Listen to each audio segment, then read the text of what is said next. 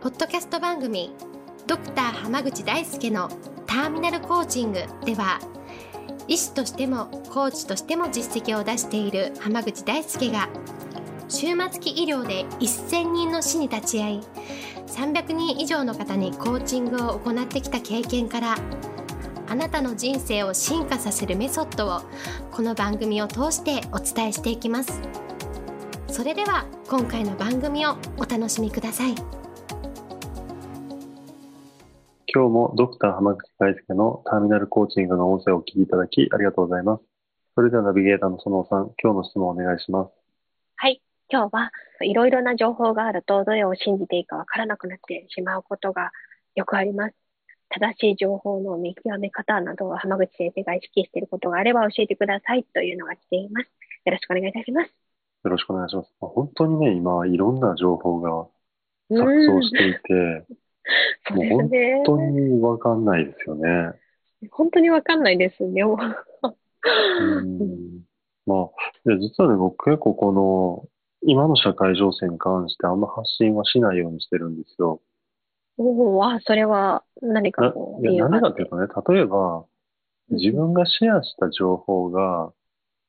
間違ってるっていう可能性あるわけじゃないですか。ありますね。本当になりますね。それってね、なんか結構みんな怪しい情報をバンバンシェアしたりしてるんですけど、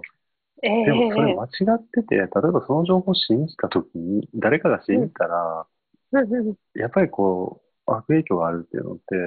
ちょちょっと頭の片隅に置いといた方がいいと思うんです。そうですね。で、わかんないですね。そうそう、だからわかんない情報をシェアするっていうのは僕はしないですね。うん確かに確かに。うん、だから、なんていうのかな。うん、まあ、例えばその WHO の発表であったりとか、うんうん、こういう論文が出ましたっていうのとかは割と根拠としてははっきりしてるものなのでシェアしてもいいかなと思うんですけど、ええなんなんちゃらが効くらしいとか、あありますね。なんちゃらを食べるといいらしいとか、なんちゃらを飲むといいらしいみたいなのあるじゃないですか。かなりありますね。いろいろ。ああいうのは結構怪しいの多いので。うん、そうですね。そうで、じゃあ、どうやって情報を見極めていくかってなった時にね、発信、誰が発信してる情報かっていうのは僕は大事にしてるんですよ。確かに。そうですね。で、その情報発信してる人の、ええ信憑性というか、その発言の正当性があるかどうかっていうところで、僕は判断してます。具体的にどういうことかっていうと、例えばじゃあそのウイルスの話をするときにね、まあテレビとか見てたら、ウイルス学者が出てきたりとか、はい、感染症の専門家っていう人が出てきたりとか、まあいろんな専門家が出てくるわけなんですよ。ええ出ますね。例えばそのウイルス自体の解説をしてくれるのはウイルス学者でいいと思うんですね。ええー、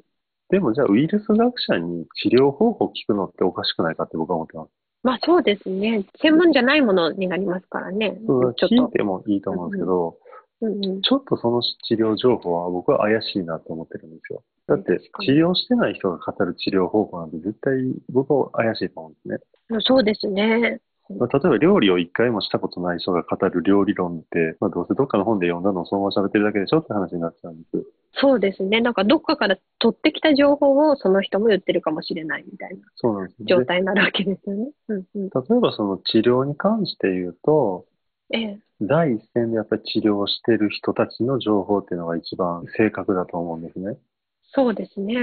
うん、だから、その情報の正当性っていうものを僕は、この人にはそれを語る資格があるって思う人の情報を拾っていくといいかなと思ってます。うんうんそうですね。そしたら、その、誰が言ってるかみたいなところをちゃんと見ていくとか、なんでその人がその情報をちゃんと得られる状況にいるのかとか、それを伝えられる状態なのかっていうのが分かるような、こう、肩書きだったりとか、専門的な何かを持ってる方だったりとかっていう情報だったら信じたりとか、あ、実際そうなんだなっていうふうに思ってもいいんですけど、なんかこう、分からないままに言ってるとか、その誰が言ってるんだみたいなのをちゃんと確かめた方がいいって感じですかね。そうですね。出どころがどうなのかと、出どころのその話してる人が本当にちゃんとした発言をできる人なのかっていうところを僕は情報見極める上で一番重視してるので、例えばその、うんうん今回の感染騒動で言うと、僕の場合は自分がこう信頼してる感染症治療の専門家が発信している情報っていうのを中心に見てるんですよ。なるほど。例えばそういう信頼してる人がシェアしてる情報ってかなり信用性高いんですね。そうですね。だから誰がシェアしてるかっていうのも大事だから、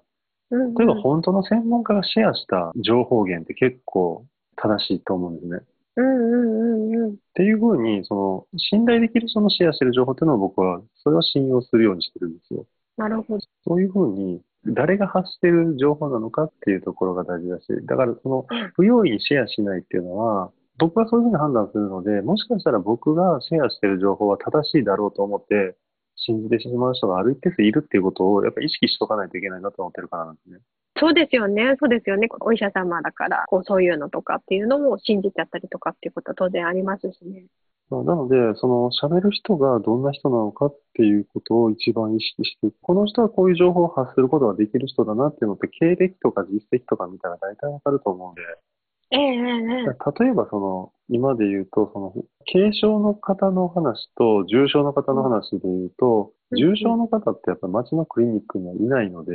そうですね。例えば町のクリニックの医師に重症患者のケアの仕方にインタビューしてて、それを答えたの、答える方もどうかと思うんですけど、うんその答えって怪しいんですよ。そうですね。やってないでしょって話になるんで。そうですね。なんかね、こういうのって冷静に見たらわかるんですけど、なんとなく医者が喋ってると思うと、うんうん、なんかなんとなく信じちゃうんですね。そうですね。これビジネスの話も結構一緒で、うんうん、なんか全然大して実績出してない人が、なんちゃらの専門家ですって、うんうん、結構喋ってることって多いじゃないですか。ありますね、よく。ね、大して何もやってないのになんちゃらコンサルタントですみたいなので、うんうん、こうすごい自信ありに喋ってるけど、で、それも実績出てることかどうかもわかんないみたいなことって多々あるんですよ。うんうんうん、まあ、だから喋る人がどんだけ実績があって、本当に信頼できるかどうかっていうところを調べるといいし、まあ、もっと言うと、それをだからシェアしてってる人がどんな人かっていうのを見ると、うん、結構ね、その情報を選択していく上で、どの人がそうやって、ね、本当に専門家なのか分かんない人ってやっぱ多いと思うね。そうですね。それが、そういう方多いと思いますね。そういう場合は、やっぱり普段から情報発信してる人で、ちゃんと情報を集めてる人の情報を取りに行くと、割と、ね、うまくいくことが多いので、うんうん、その、誰が集めてる情報かとか、誰が発信してる情報かって、その誰っていう部分に注目すると、うん、変に情報に振り回されなくなるので、僕逆に言うと、そのいろんなニュースシェアしまくってる人の話ってやっぱあんま信じないんですよ。まあそうですよね。やたらシェアばっかりしてる人いるじゃないですか。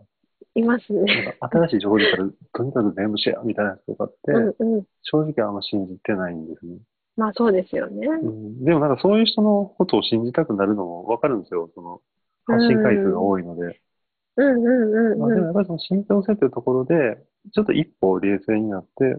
話を聞いてもらえると、うん、正しい情報に出会える確率が上がるので、ぜひ気をつけていただきたいと思います。ありがとうございます。では今日はこれで終わります。ありがとうございました。ありがとうございました。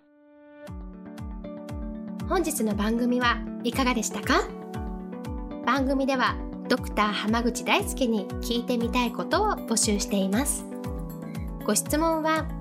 d a i s u k e h a m a g u c h i.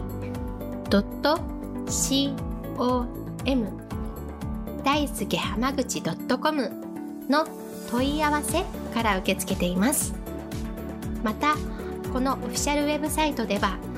無料メルマガやブログを配信中です。次回も楽しみにお待ちください。